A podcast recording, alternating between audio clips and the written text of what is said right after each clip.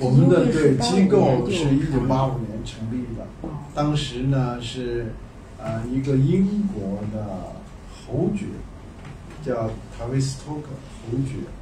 呃，他父亲是公爵，叫贝福特公爵，所以大家最后都谈，他现在也是公爵了。他父亲去世之后，他就承袭他父亲的爵位，他现在也是贝福特公爵了。就是他当年一九八五年在中英谈判的时候，谈香港回归又谈的不好，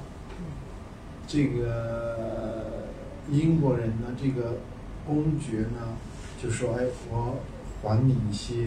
中国的东西，什么东西？就是麋鹿，就是鹿，咱们在南苑的那个鹿嗯嗯啊。所以这个八五年他就给了一笔钱，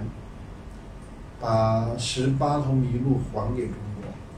那么中央决定呢，就由当时的全国政协副主席吕正操、钱昌照、包尔汉共同牵头成立的这个机构。从欧洲，他没有到中国来拿麋鹿，他从欧洲呢，当时呃各种渠道流落到欧洲的麋鹿，他给收购了，收购了就在他们家养，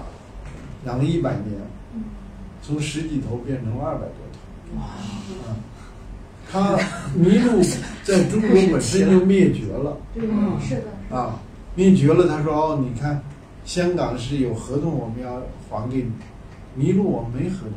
但是中国现在强大了，相信他能再回到故土了，我就还回来了。他就还了十几只。同时呢，他拿了一笔钱，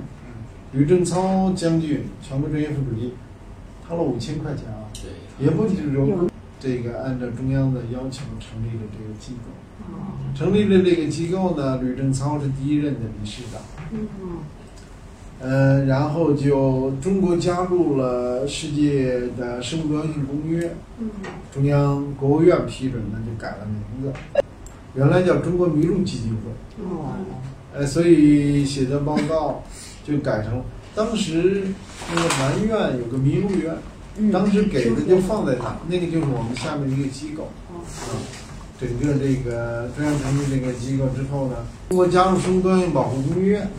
吕正操写了一个报告，国务院批准更名，更成中国生物多样性保护基金会。嗯那么后来这个胡锦涛在任上的时候呢，觉得中国的发展很好，但是呃我们是红色火车头，我们要绿色发展了，我们不光要快，还要好。就这个请胡德平同志呢去做调研，这怎么发展？中国应该怎么发展？那时候中央最后确定呢要绿色发展，所以我们这个基金会就国务院批准再次更名，叫中国生物多样性保护与绿色发展基金会。